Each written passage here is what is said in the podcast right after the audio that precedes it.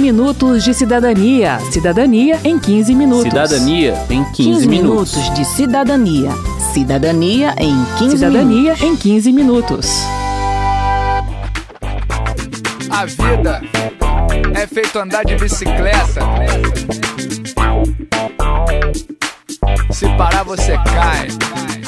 Você se considera um empreendedor, uma empreendedora? Mesmo sem condições adequadas para o empreendedorismo, o Brasil é um dos países que mais empreendem no mundo, diz o deputado Paulo Ganime, do Novo, do Rio de Janeiro.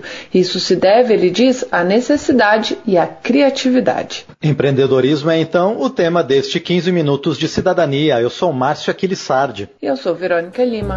A novidade é o máximo do areia. Vamos primeiro às definições, isso mesmo, no plural, de empreendedorismo. Segundo o deputado Paulo Ganimi, o conceito original estava ligado apenas à inovação. Assim, uma pessoa que abria um restaurante ou uma loja não era considerada uma empreendedora, era uma pequena empresária. Mas hoje ele diz o conceito de empreendedor está misturado ao de pequeno empresário, de modo que a pessoa que está iniciando uma ideia, ainda que não seja inovadora, é também chamada de empreendedora. Paulo Ganimi explica. Noção do empreendedor estava muito ligada à questão de startups, né, de novas tecnologias. Hoje a gente já entende né, que o empreendedor é aquele que, que realmente quer tirar algo do zero para transformar aquilo em algo realizado. Não basta ter também só uma ideia, né? isso não é um empreendedor. Mas o empreendedor é aquele que tem a capacidade de transformar uma ideia em algo concreto que vai não só gerar valor para a sociedade, mas também vai gerar retorno financeiro para ele. A capacidade de concretização de uma ideia é o elemento central na definição de empreendedorismo, na visão do gerente de atendimento do Sebrae, Enio Pinto. Criatividade e inovação também fazem parte. Os empreendedores são pessoas que a gente costuma dizer que veem oportunidade onde a maioria das pessoas vê problemas. As empresas, elas existem para resolver problemas. Alguém que monta uma lanchonete está resolvendo o problema de alimentação fora do lar. Alguém que monta uma academia está resolvendo um problema de excesso de peso, da necessidade do ser humano se exercitar.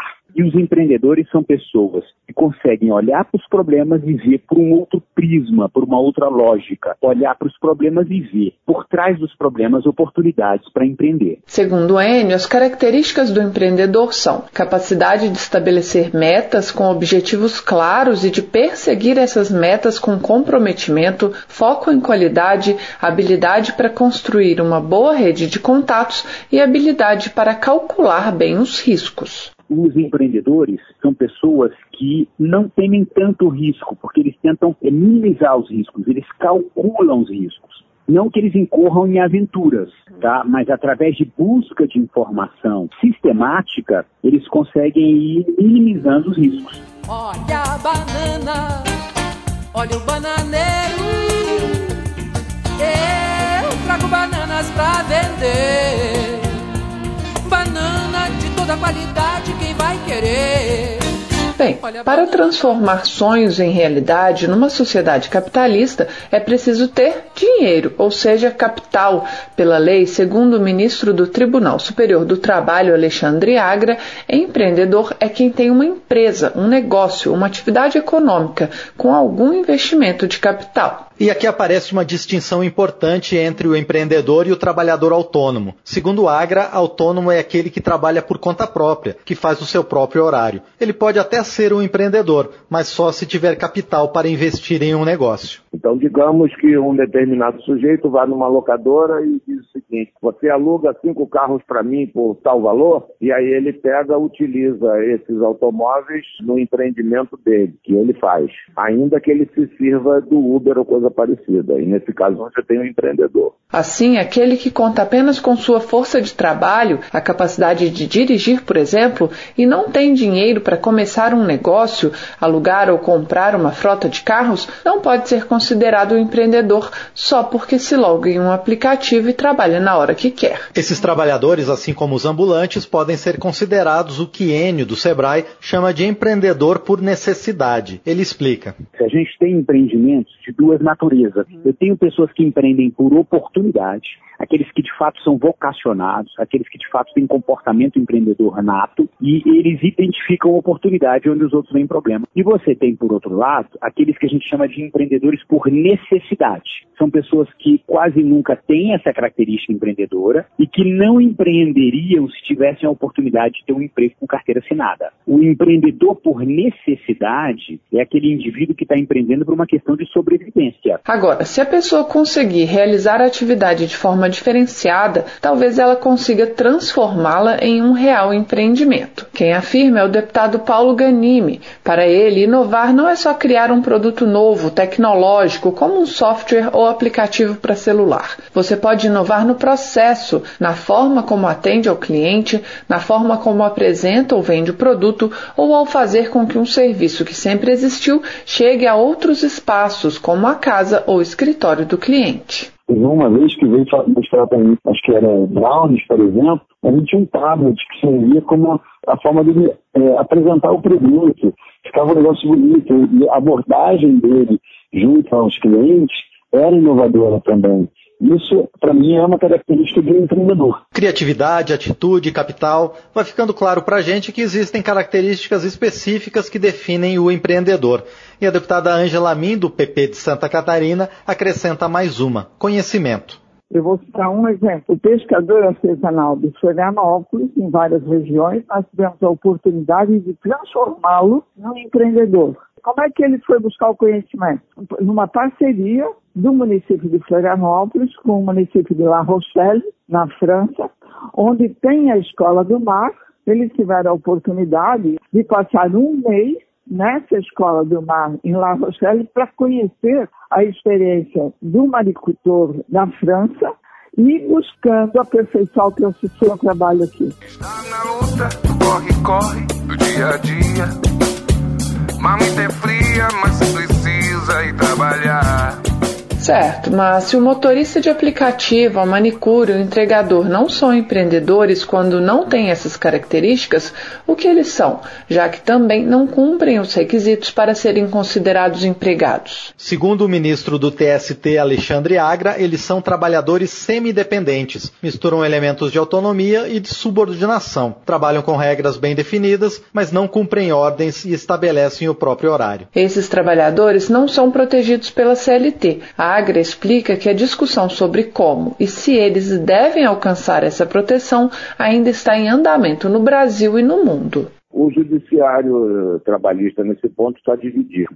Na Itália não dá vínculo de emprego, mas dá direitos trabalhistas. No Reino Unido dá vínculo de emprego. No TST, atualmente, tem prevalecido a, a jurisprudência de que não há vínculo. As decisões é, até agora são no sentido de que não há vínculo. Agora, é, depende muito da prova que é feita, é, em juízo. Em princípio, não há vínculo de emprego. Mas se ficar comprovado que o sujeito recebe ordem, que é isso, que é aquilo, aí o vínculo de emprego fica caracterizado.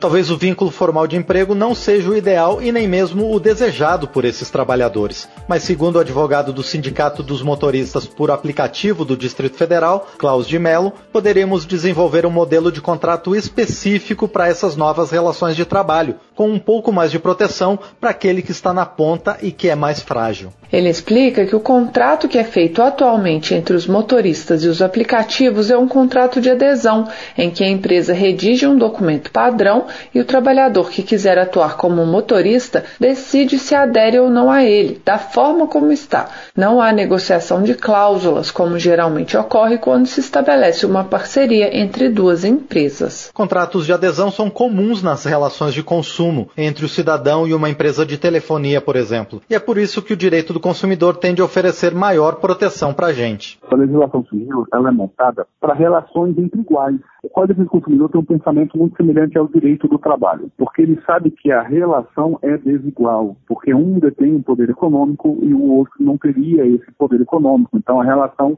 sempre vai ser desigual e a lei vem sempre pendendo mais ao consumidor por, e também depois ao trabalhador para que ele seja um pouco mais justa, mais equilibrada. Mas na relação hoje regida civilmente entre o motorista e a multinacional, ela é uma relação regida pelo Código Civil. Nós temos um problema sério, porque o Código Civil, a única coisa que ele fala a respeito do contrato de adesão é que as cláusulas contratuais devem ser interpretadas de maneira mais favorável ao aderente. Mas isso é muito pouco para uma relação onde as pessoas colocam a sua força de trabalho e muitas vezes onde as pessoas dali tiram o seu pão. Outro elemento que, segundo Klaus, diferencia a relação entre duas empresas iguais da relação entre um motorista e uma empresa de aplicativo é o risco do negócio. Quando duas pessoas se dizem sócias, ele argumenta, o risco do negócio é compartilhado, ainda que não igualmente. No caso dos aplicativos, o risco, na visão de Klaus, fica todo com o trabalhador. Então, se hoje você fosse motorista de aplicativo, mas você não pode rodar porque bateram no seu carro,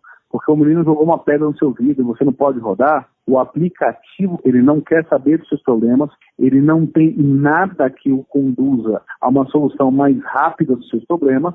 A única coisa que ele faz é colocar outra pessoa no seu lugar. Isso não é empreendedorismo, isso é coisificação do trabalho humano. Houve sim uma invenção, um nível de empreendedorismo daquele que criou a modalidade, mas nós estamos distorcendo esse detalhe, porque estamos pegando pessoas que são hipossuficientes, deixando elas à míngua, sem nenhum direito, sem nenhuma proteção, e, e colocando na cabeça delas que elas estão como empreendedoras. Não é o caso. Uma maneira de oferecer proteção social a esse trabalhador é a sua transformação em microempreendedor individual, MEI. Como MEI, o prestador de serviço pode emitir nota fiscal, ter CNPJ e também acessar benefícios da Previdência Social, como aposentadoria, auxílio-doença e salário maternidade. Para a empresa iFood, o modelo da CLT não se aplica a uma economia por demanda e voltada para a tecnologia mas o MEI também é pouco para resguardar o trabalhador. Segundo João Sabino, chefe de políticas públicas da empresa, o iFood tomou a iniciativa de oferecer outros benefícios aos entregadores que se cadastram na plataforma. O iFood oferece um seguro acidente tá, para todas as corridas, que inclusive cobre o retorno para casa. Nós também temos diversas parcerias privadas, é, como por exemplo auxílio saúde com, com consultas subsidiadas, medicamentos subsidiados etc. Tá? Isso é uma deliberalidade da empresa que, que entende que por ser uma empresa brasileira e ter uma operação muito grande aqui, tem sua responsabilidade para com a sociedade e para com esses entregadores que fazem parte é, da nossa plataforma. Tá? Regulamentar isso em forma de legislação é um caminho possível. O iFood está à disposição dos congressistas para discutir é, uma nova forma de regulamentação que acabe assegurando isso de forma definitiva para eles. Tá? O deputado Paulo Ganimi pede cuidado no debate sobre regulamentação de novas formas de trabalho, para não limitá-las com regras criadas para atividades que faziam parte de outro momento histórico. Agora, é claro que é parte do executivo, e caso o executivo não cumpra o seu papel, fiscalizar. Se houver abuso, tem que ser. Não é também fechar os olhos e não enxergar o que está acontecendo mas é conseguir entender que esse mercado, esse setor, a tendência é que ele se, se ajuste. Se a gente tentar impor alguma coisa, isso não vai acontecer. E o risco também é muito grande de a gente acabar com esses serviços no Brasil. E quando a gente acaba com esses serviços no Brasil, a gente gera falta de trabalho para quem está se sustentando graças a isso e falta de serviços que hoje em dia são fundamentais para a população. Quero saber. Quero saber.